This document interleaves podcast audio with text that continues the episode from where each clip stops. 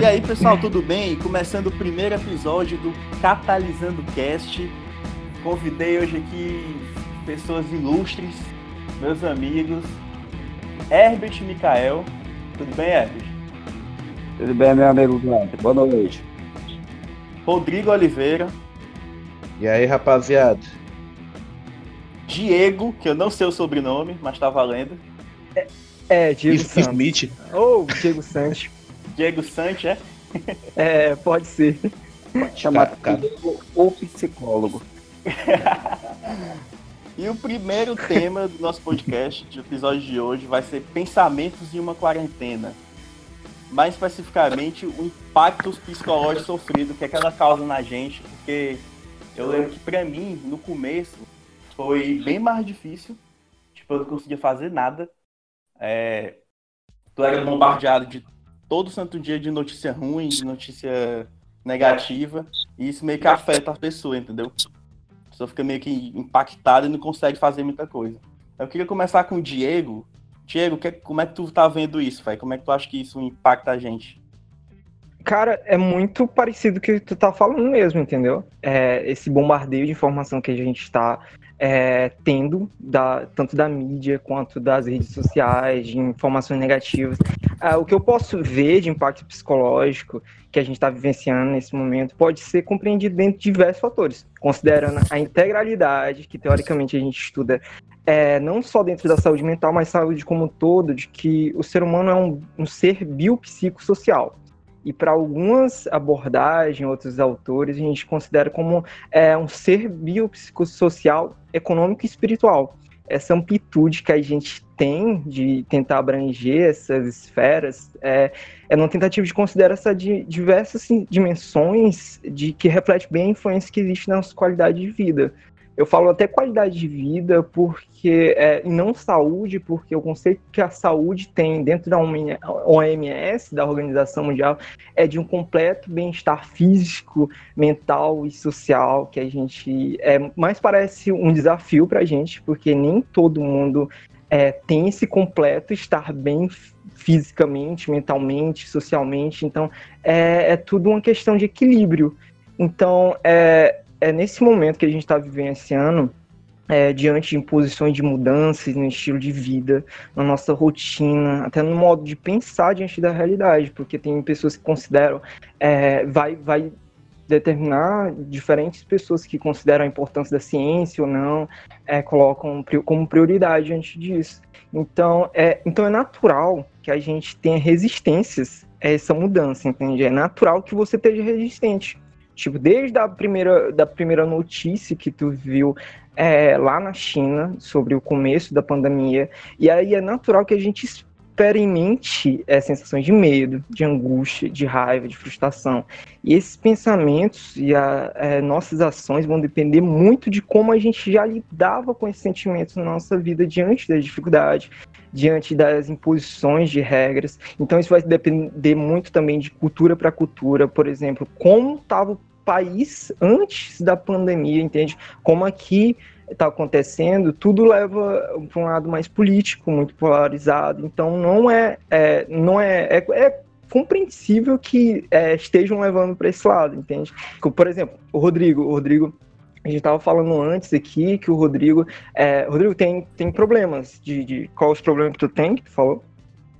Pulmão todo lascado, cara. pois é.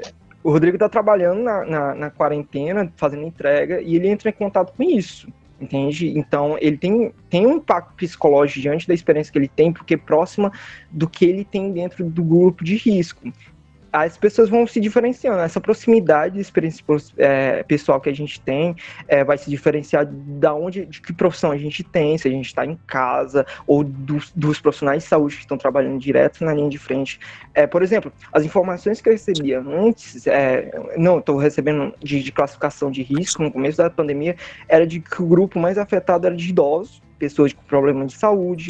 E a minha preocupação era muito mais com meus pais, né? Com as pessoas mais Sim. idosas e tudo mais.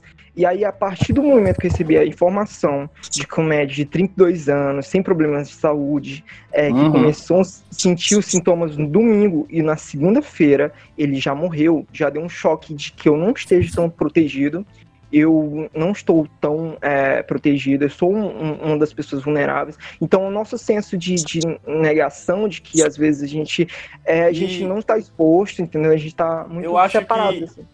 Por exemplo, a, a Sonia Lott, uma psicóloga da Filadélfia, é, que é espe especializada em lidar com luto, ela fala que a gente está experimentando esse, esses sentimentos de que, de, com essa proximidade que a gente está tendo é, de, de, de contágio, quanto mais próximo de, da experiência que a gente está tendo, de é, pessoas próximas da gente, na cidade que está tendo, a gente, a gente tende a, a pensar mais sobre é, questões existenciais, de, tipo, é, é, por exemplo, diante do avanço tecnológico que a gente tem, diante do século XXI, diante da ciência, a humanidade, ao meu ver, adquiriu uma arrogância de controle. A gente tem essa, essa arrogância de controle diante do que a gente tem um certo controle do mundo, a gente tem um controle do que acontece na nossa vida e a natureza mostra que a gente é vulnerável a isso, entendeu? Do que do quanto a gente é mortal não, não que a gente não tenha consciência dessa mortalidade, mas a partir do momento que você começa a ser bombardeado de números que crescem todo dia de mortes, é, nossa sensação é de estar tá cada vez mais próximo. E entre e, e, é normal que a gente entre em contrato com essa realidade que a gente tende a ignorar, e é até benéfica que a gente ignore a maior parte do nosso tempo, que a gente vai morrer algum dia, as pessoas que a gente chama podem morrer também, e cada um passa por esse processo. E essa, e essa psicóloga, é, a Sonia Lott, da, da Filadélfia, ela citou que a gente parece mais um, um processo de luto, e como no processo de luto, nas pesquisas que mostram, a gente vai entrando naquele processo de negação. A gente, eu vejo muito disso, pode ser de negação, de raiva, de, de, de depressão, sintomas de depressão. E tudo isso vai até a gente alcançar um, talvez uma aceitação do que a gente está vendo. Então, é, admitir que a gente é frágil é muito difícil para algumas pessoas, tá, admitir que tá vulnerável é muito difícil para algumas pessoas. É por, por isso que as pessoas acabam minimizando a pandemia, entende? Colocando outros problemas como os mais graves, com, quando na verdade. Tipo, eu é vi. É... Eu vi. Desculpa te cortar. Eu vi Pode dois dias atrás uma notícia do. Até compartilhei no nosso grupo e dos uhum. Estados Unidos, a questão da vacina, né? Os Estados Unidos iam fazer e poderia ficar pronto até setembro. E, cara, aquilo ali me encheu de. Eu fiquei tão feliz, pô. Acho que fazia um tempo que eu ficava feliz daquele jeito. Então, tento se agarrar ao mínimo, né, pô? Tipo, a situação tão sim, difícil sim, que qualquer sim. freixo de luz, tu, tu já dá aquela. Porque não entendo, tem como, cara. Todo dia é notícia ruim. Não tem todo dia, toda hora, tu tenta ligar a TV para ver alguma coisa, tá lá. É verdade. Então, o que, é, o que eu talvez aconselho diante de uma, de uma posição dessa é focar, porque assim, a gente experimenta uma sensação de impotência e de um, de um descontrole gigante. E nossa reação natural é tentar buscar controle em alguma coisa. Então, se informar muito de, das coisas, é tentar buscar meio do que eu posso fazer, se tem alguma solução, quando é que vai voltar, tentar prever o que vai acontecer, entende? Então, é, é, prever essas situações diante de, de, números, de tantas coisas. Por isso que quando a gente entra no processo, às vezes, de negar uma realidade, não importa se 90% das informações apresentam de que é, tá ficando uma situação pior, a gente vai se agarrar àquela possibilidade de que isso não está acontecendo direito, entendendo como a, a, mídia, colocando a mídia. Então, é, é admitir que a gente não sabe o, o quanto tempo vai demorar. Isso causa muita preocupação, muita ansiedade, muita irritabilidade, porque a gente tenta buscar um controle, entende? Eu, eu vou, vou, explicar assim de um modo aqui, ó. Sobre a importância da mídia nesse momento, tá bom? Para a gente ligar os pontos aqui para não ficar tão disperso do que eu vou explicar. Mas a importância da comunicação da mídia, a importância que seria se a gente agregasse cada abordagem que a gente faz, cada ação, considerando aquelas esferas que eu falei, do biopsicossocial a gente está dentro de, a gente considera, a gente estuda dentro da saúde mental, na saúde como todo, que a gente para olhar, para olhar para o ser humano, como ser biopsicossocial. O que, que, é isso? Nossas ações elas vão atingir isso. Por exemplo, a gente não dá para fragmentar um ser humano só biológico, entendeu? Porque, por exemplo, se tu tá doente, tu vai, é, consequentemente, vai ficar é, com impacto psicológico e, com, consequentemente, vai gerar um impacto social. Da mesma forma, se tu tá é, psicologicamente afetado de alguma forma, vai gerar biologicamente alguns efeitos e socialmente. Então, não tem como separar isso, tá bom? Então, é, dentro, dentro do que a gente vive hoje, cada ação devia ser tomada dessa forma. Por quê? É, tem um psicólogo, é o Steven Taylor, que ele, ele fez essa pesquisa de pandemias durante, passou dois anos pesquisando. Ele fez é, três semanas antes da, da, da, do primeiro contato diante do, do, da, da China, ele, ele publicou o livro dele, a psicologia da pandemia é, não tem é, em, em, português ainda. Eu queria, pronto, eu queria abrir um espaço aqui para a gente que eu quero agradecer a Camila, porque ela está traduzindo assim, que ela mora em Nova York, ela trabalha na livraria, então quero agradecer ela por esse apoio que ela me deu assim. Mas é, ele fala mais ou menos sobre a importância da psicologia diante disso, porque a psicologia, é, nossa, nossa forma de pensar, ela reflete muito no nosso comportamento. E nosso comportamento reflete diretamente nas ações que estão tomadas de disseminação ou de contenção do vírus, entende? Pelo menos para mim, eu acho que onde veio o maior choque para mim foi justamente uhum. na Itália. Porque uhum. foi o primeiro país, eu acho, depois da China, e explodiu o coronavírus, teve muitos casos, inclusive morreu mais gente na Itália que na China, pelo número Entendi. de Covid. E todo sim, dia sim. tu via morrendo 800, 900 pessoas por dia na Itália e, cara, pelo amor de Deus, esse negócio tá muito perigoso. E hoje, aí, aí eu, e, hoje, e hoje, quem, sofre, quem sofre isso é a gente, porque o Brasil tá com, tá registrado, acho que registrou hoje 874 casos de Covid. Sim, sim, e sim. quem tá passando por isso agora é a gente, cara. Os Estados Unidos também tá sim, péssimo. Sim, sim. É, aqui no Brasil. que deu esse boom.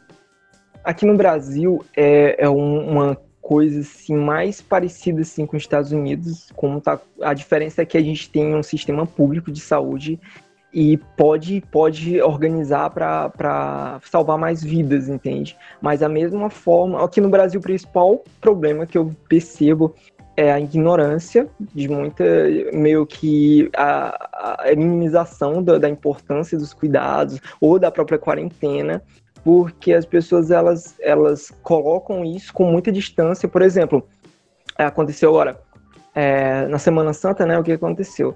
É, as pessoas elas geram um efeito de que nas, nas, nas na cidade periférica, nas regiões mais interiores, não vai chegar, entende? A gente tem essa consciência, pô, tô numa região, a gente primeiro tem, chegou em, em, São Paulo, né? Chegou em São Paulo, não vai chegar aqui porque tá muito longe e tudo mais, aí chega na capital, da, que aqui é Teresina, e a gente, eita, já tá um pouco perto, mas aqui Parnaíba e tudo mais, e aí chegou em Parnaíba, Aí o cara lá da região do interior tal disse que não vai chegar lá porque é uma coisa do mundo e tudo mais, por mais informações que tenha. Não estou querendo generalizar, mas é, acontece muito disso, dessa, como eu estava falando, da, da, aproximação com a experiência pessoal que cada um tem.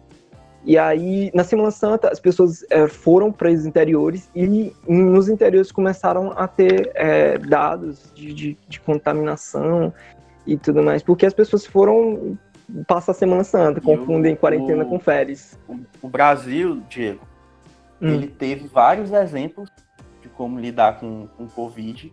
Ele teve a Itália, aí depois passou para a Espanha, Estados Unidos, como os países estavam lidando, e mesmo assim o Brasil não soube se preparar, É isso que me irrita. Sim, sim. Pois é, pois é.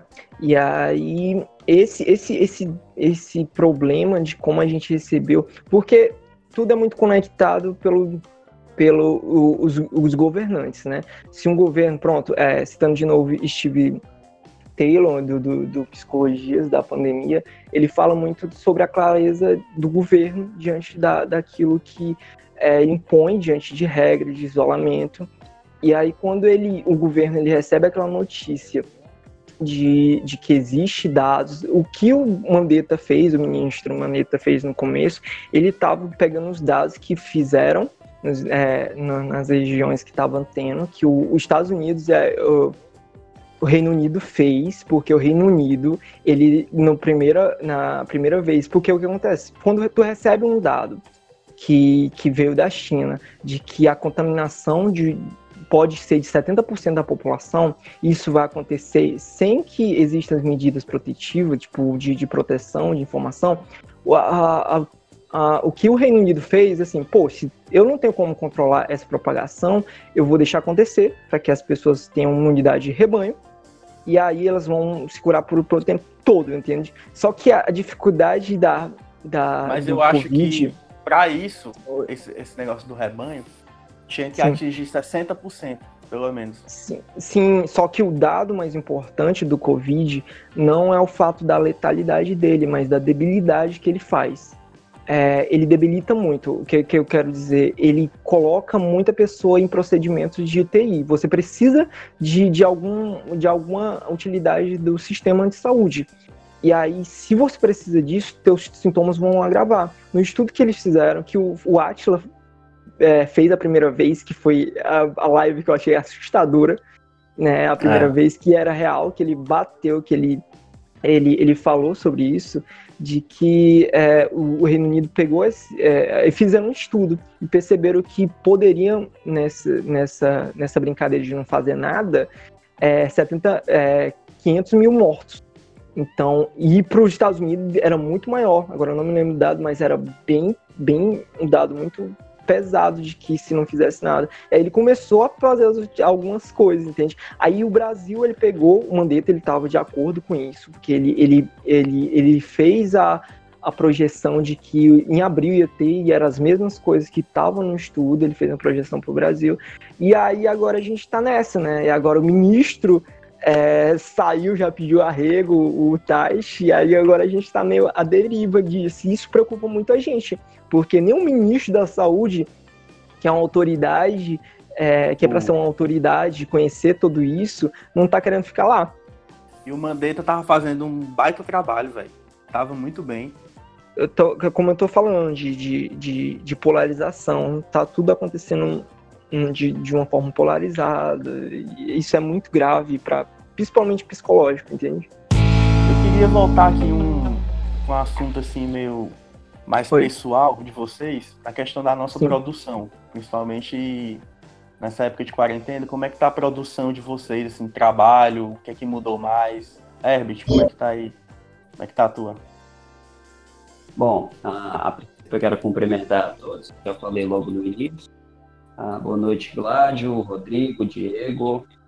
Com relação aqui à pergunta do Gládio, ah, isso de alguma forma reconfigurou a rotina de quase todos nós.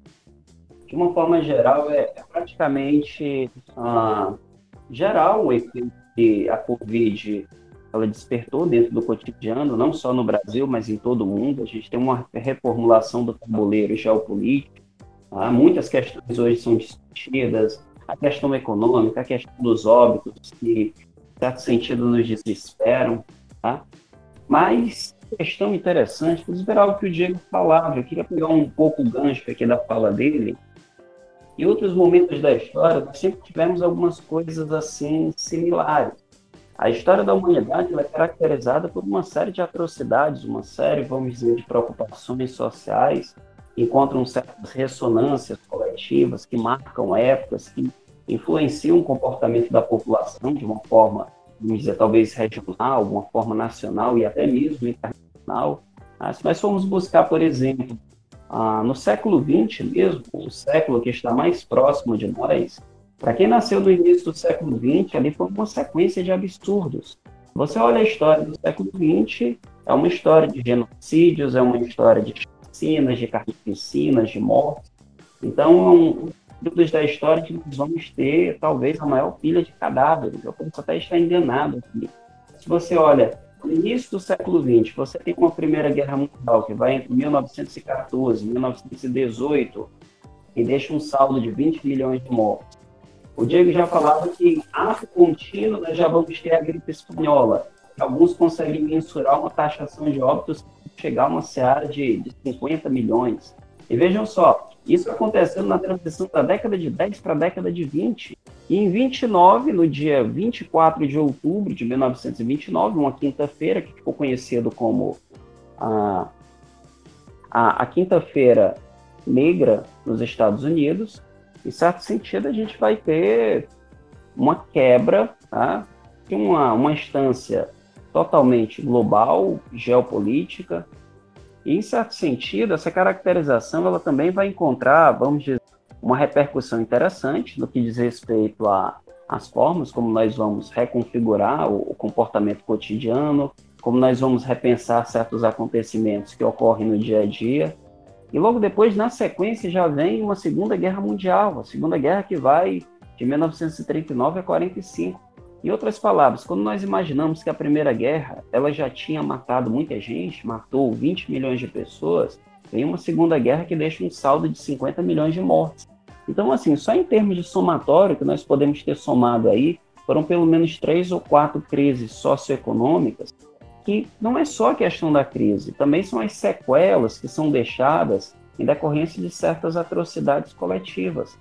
Num sentido geral, né, o que nós podemos depreender hoje é que alguns cientistas ah, sociais eles são categóricos em afirmar que mesmo com o fim do corona nós vamos observar um ciclo de mudanças que vão se instaurar dentro do cotidiano, isso é fato.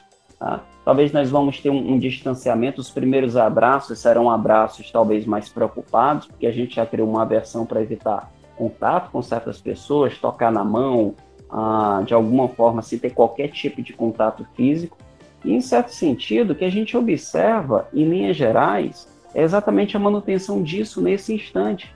O Diego ele pode colocar aqui uma questão, vamos dizer, mais aprofundada, mas é curioso você notar que a Covid vai passar, não é o fim do mundo, apesar de tudo que a gente está vendo aqui, é desesperador. Nós chegamos a números de 800 óbitos por dia no Brasil, foram os mesmos números que foram experienciados ah, na Itália, os mesmos números que foram observados na Espanha, na Inglaterra, na França.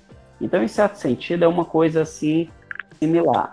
Quando você começa a, a perceber o que vai acontecer, e olha que eu nem citei o caso dos Estados Unidos, nós citarmos os Estados Unidos, uma, uma questão ainda muito mais grave, tá? hoje nós já temos uma, uma estimativa de óbitos em torno de 300 mil, uma somatória, assim, vamos dizer, extremamente excessiva. Se nós trouxermos para a realidade, é, para a nossa realidade habitacional, 300 mil pessoas é duas vezes a população de Parnaíba. Ou seja, duas vezes a população da cidade já foi o número de óbitos que nós tivemos em todo o mundo. Então, assim, dentro desse ciclo, a gente vai observar uma série de sequelas, quem perdeu parentes, eu acredito até mesmo, vocês lembrarem, né? Eu estou no grupo das pessoas que logo no início, né? Seguindo assim mais ou menos uma, uma trilha meio Drauzio Varela, porque eu vi o Drauzio falando, eu vi aquele vídeo do Drauzio que ele disse que era apenas uma gripe, era um resfriado que logo ia passar. Eu imaginei, bom, se uma autoridade de saúde pública, um dos mais respeitados do país, ele de alguma forma está dizendo que é algo pequeno e ele entende disso, então é fato que talvez seja alguma coisa menor, uma coisa mais íntima. Nós vimos algumas delas acontecer, mesmo no início do século. Eu lembro, por exemplo, da pneumonia asiática entre 2003 e 2004. A pneumonia asiática ela já levava diretamente para um estado de UTI, só que a cota de transmissão dela, a cota infecciosa, era infinitamente menor que a da Covid. Nós vimos, por exemplo, a gripe do frango, nós vimos o ebola, nós vimos o influenza, e foram questões que, que preocuparam dentro do cotidiano, mas nós não tivemos um com esse nível de contágio, com essa manutenção de preocupações que nós estamos tendo agora. A próxima vez que surgir algum vírus que está caminhando, percorrendo algum itinerário em torno do mundo, a, a impressão que eu tenho é que a ressonância em termos de preocupação ela vai ser muito maior. Mas há boas notícias, apesar de todo um ciclo de tragédias. Porque todos os períodos da história, que foram sempre caracterizados assim por páginas obscuras, eles sempre trouxeram também o germe de boas mudanças e a manutenção de uma porção de coisas que começaram a surgir a partir daquele contexto. É, é, dividindo, dividindo essas ações que estamos tendo diante da pandemia, vamos dividir assim ações ativas e ações passivas. E os profissionais de saúde estão tendo essas ações passivas, apesar e, e, alguns dados diante da China nos primeiros 15 dias iniciais de algumas pesquisas diante de, é, da, de algumas poucas pesquisas que existem, é, de que muita exaustão, sintomas de muita exaustão, cansaço, estresse, E esse sentimento de, de impotência diante disso, apesar de estar tá fazendo algumas, algumas ações, entende? Mas pedindo demissão. Sim, sim. E aí a gente já sente um outro efeito, de pelo menos as pessoas que estão na quarentena, é, sentindo o um efeito de uma, de uma atitude mais passiva, que isso causa muitas vezes é uma sensação de, de tédio, às vezes, de que você não está fazendo nada, mas a Unicamp, ela fez uma projeção aqui, muito, é muito boa essa pesquisa, é muito, é muito importante esse tipo de pesquisa sobre a quantidade de projeção das primeiras semanas que aconteceu no Brasil, e aí como essa projeção estaria hoje sem o isolamento.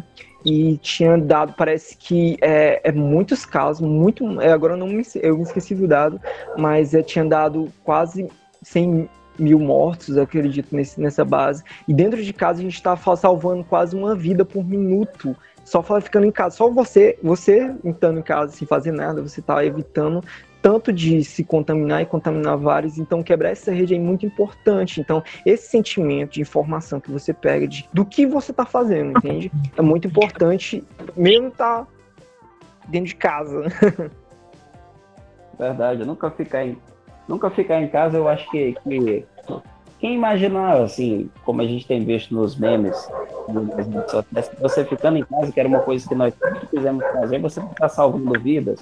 Tá? Quando foi que nós sim, imaginamos sim. que o seria tão produtivo e tão benéfico para a história da humanidade? E aí tu falou, tu falou muito, citou muito sobre os vestígios do que aconteceu em outras pandemias.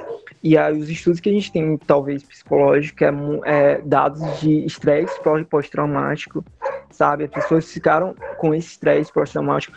Alguns sintomas de toque. Imagina uma pessoa com, com transtorno compulsivo obsessivo, por exemplo, de limpeza, é, diante de tantos gatilhos de, de, limpeza, de limpar, que o vírus está acontecendo, se está afetando a gente que não temos é, tantos problemas psicológicos preexistentes, de transtorno diagnosticado, imagina para essas pessoas. Fala aí, Rodrigo. Assim. Cara, como é que tá funcionando a questão dos atendimentos aí é, na questão da psicologia, cara? Tá tendo alguma plataforma cara, online? Como é que tá funcionando? Cara, o Conselho, o Conselho Federal, ele abriu uma resolução de atendimentos online, meio que é, é, tirando alguns, algumas resoluções que dificultavam muito o acesso de, de como era o enquadre, de, de como de deveria ser esse enquadre de, de atendimento online.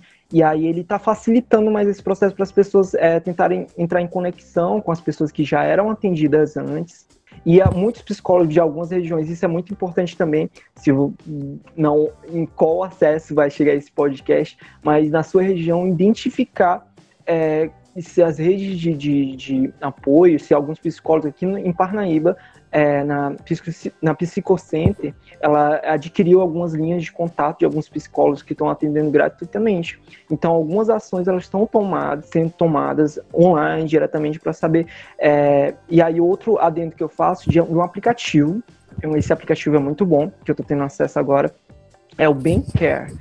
Bem Care, que é, para quem não, não manja muito de inglês que nem eu, é Bem C-A-R-E, Care. Esse aplicativo é um aplicativo de, de por assinatura, ele é pago normalmente.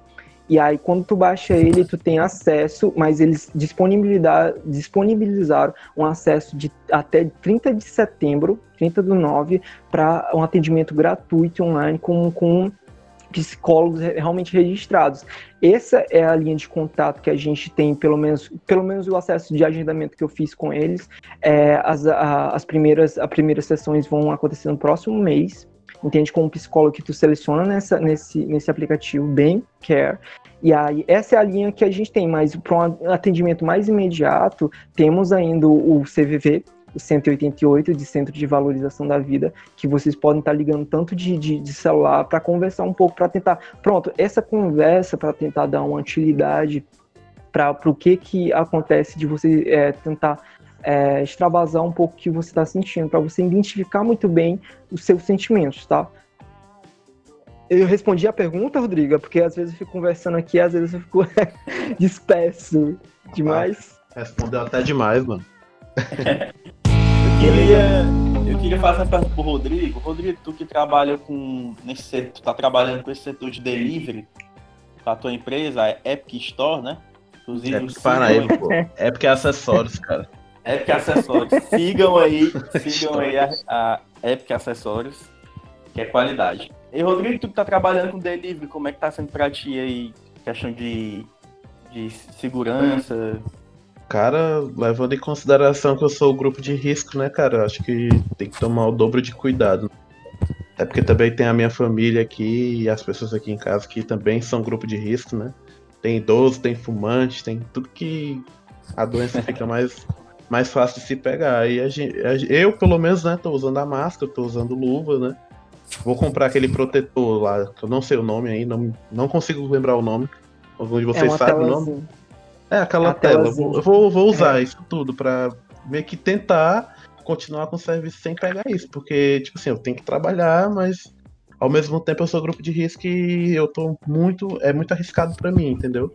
Mas tá, tá dando certo, tá indo. Eu tô conseguindo manter a distância, só que muitas pessoas, clientes, né? Eles não, não ligam ou não estão ligando, ou acham que tipo, a doença é só uma gripezinha, como o povo fala, né? Aí fica meio complicado, é. mas, mas fora isso é bem pouco essas pessoas, né? Então, fora isso, tá tudo indo bem, cara. Não é nem o povo, é o presidente. Isso que choca. Vocês estão sentindo discriminação diante... Discriminação... Discriminação, é, tipo, da, da pessoa ficar cabreira, é isso?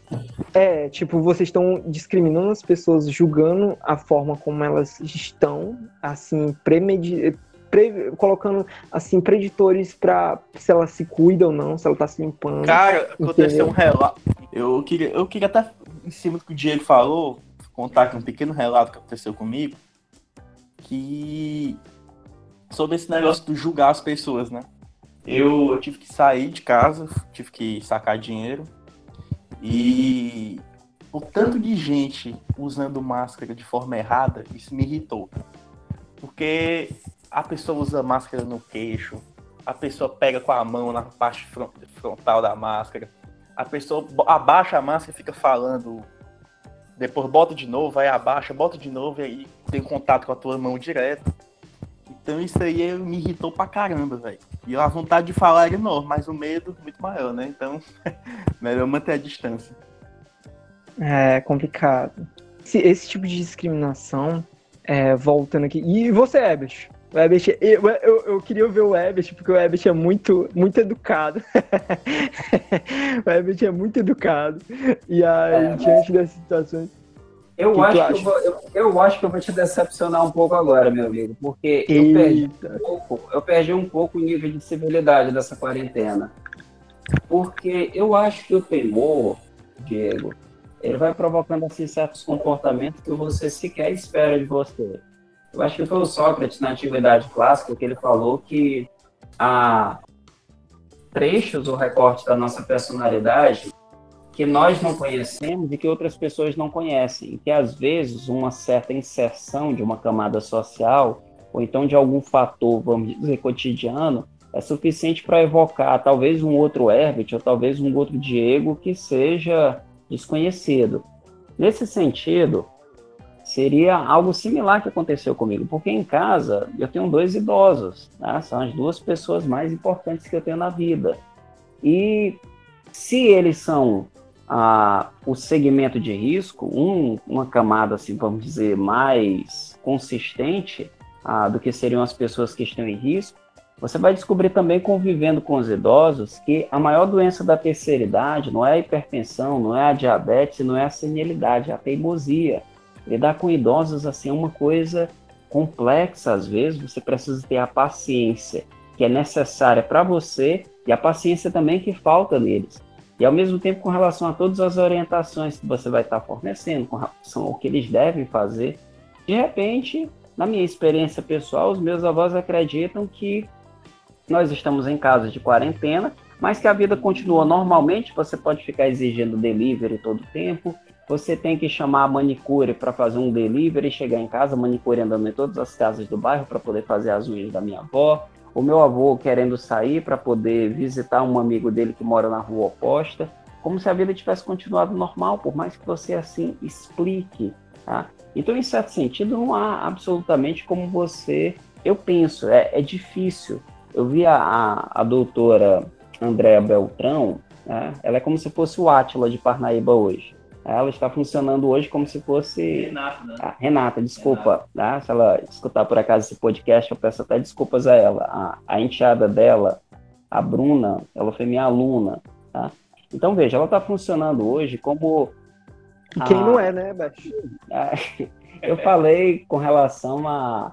Como se ela fosse o Atlas. É claro que tem até uma certa tônica, um pouco machista, um pouco preconceituosa aqui, porque ela não precisa ser comparada ao Atlas. Ela brilha com luz própria. Ela é uma profissional gabaritada, que tem ah, o profissionalismo dela reconhecido aqui na cidade. Ela dá aula em universidades e, ao mesmo tempo, ela está atuando dentro disso. Então, uma das respostas que ela estava dando, assim, com relação àquilo que se criava, era com relação ao preconceito que as pessoas criam, ah, projetados em algumas pessoas que já foram testadas ah, como positivo para o corona, e ao mesmo tempo uma certa sequela de preconceito que permanece, mesmo depois das pessoas estarem recuperadas, porque a média do que nós estamos observando hoje é de 15 dias. Tá? Então, assim, acredita-se que aquela pessoa que contraiu e que logo depois ela estaria recuperada, ela, em certo sentido, ainda poderia continuar sendo uma fonte de transmissão. E ela estava tratando disso. E de repente eu me vi em alguma coisa similar, porque um dos primeiros casos, Parnaíba hoje tem praticamente registros em todos os bairros da cidade. Eu vi um dos poucos bairros, eu acho que foi o bairro de Fátima, que não tem nenhum registro ainda. E o curioso é que um dos primeiros registros do meu bairro foi de uma vizinha minha, uma amiga de infância. Então, quando os casos assim começaram a aparecer de uma vizinha, ah, foi aí que você começa a criar um certo desespero, porque eu comecei a me preocupar com os vizinhos, as pessoas que moravam próximas. Eu não queria que eu em contato com todos eles. Se algum deles tem um que todos os dias pela manhã ele aparece lá em casa para tomar café, eu disse que a minha avó estava dormindo, eu comecei a colocar cadeado no portão, eu comecei a fechar, porque ele é vizinho de parede da garota. Então, de repente, o que, que você imagina? Que numa dessas, se ele não teve contato com ela, porque ela estava seguindo a quarentena, ela estava num dos últimos quartos da casa, pode ser que ela tenha tido contato com os pais da garota. Então, numa dessas, ele acaba talvez sendo um, um assintomático, e nesse itinerário todo de uma casa para outra, tá? ele vem em casa tomar o café e ele acaba levando uma mistura, como nós chamamos aqui no Nordeste. Essa mistura pode ser deletéria, né? porque pode ser o corona. E lá É. em casa, como eu E disse, fo- todos. É, falar, fora que, no, fora que no teu bairro, né, tem caso já confirmado, né? É isso que eu tava Eita. falando. É isso que eu tô Eu falando, queria- Rodrigo. Um dos primeiros casos registrados do meu bairro foi essa vizinha. Ela mora que- ao lado da minha casa. Então, assim, isso ligou um alerta de risco. Como o Diego falava aí no, no início, você via, não, tá na China, tá na Europa, de repente chega ao Brasil, aparecem os primeiros casos em São Paulo, aí dia 15, dia 16 de março tem um primeiro óbito, aí de repente está em Teresina, chegou o primeiro caso em Teresina, aí está muito distante e de repente chega a Parnaíba. O Santa falou, não, não vai chegar aqui, vamos abrir o comércio. O prefeito da cidade decretando, vamos abrir. Tem um único caso, e esse único caso nem era daqui, veio de Fortaleza para cá, acabou vindo a óbito. Nós passamos uma semana respirando, né? essa metáfora cabe muito bem aqui. Nós passamos uma semana inteira respirando muito bem e de repente chega a atualização de dois casos, de repente já pula para um certo número e agora nós estamos beirando a casa de centenas. Eu acredito que possa ter até mais. Para uma cidade de 150 mil habitantes, assim, você faz uma correspondência assim, interessante entre o número de uns e outros. Então é claro que a, a paranoia ela acaba, vamos dizer, sendo ativada. Tá? Então é isso, pessoal. Falamos até aqui até um pouquinho mais do que eu previ, culpa do Herbert. Já, já sabem o culpado. Mas teve aula de história, teve aula de literatura, teve tudo.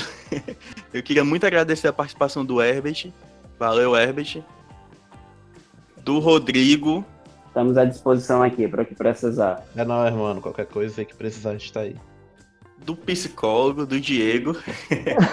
Valeu, Cara, eu Diego. queria agradecer muito Eu pelo convite. É uma grande honra participar desse primeiro podcast, assim, que é o piloto disso aqui tudo. Eu espero mais convites. Podem me convidar para qualquer coisa, falar qualquer coisa que eu tô falando, tá? Já fazendo esse adendo. É, Valeu, eu, eu tinha esquecido como o Diego era palestrinha, porque a gente vai acompanhando nos grupos, você faz uma pergunta assim simples e o Diego sempre manda um artigo científico, né? E o Diego, ele, de alguma sim. forma, ele consegue ser tão prolixo assim. Isso não é ruim, não, Diego, porque eu também sou prolixo. O Diego ele consegue Sim, ser sim. tão prolixo com relação à escrita como é com a fala também. Impressionante. É, nossa, o, o, velho. o Ebert falando do. Diego, sendo que ele é a mesma coisa, né? É porque um precisa reconhecer o outro. É verdade. Então é isso, amigos. Até o próximo episódio. Valeu!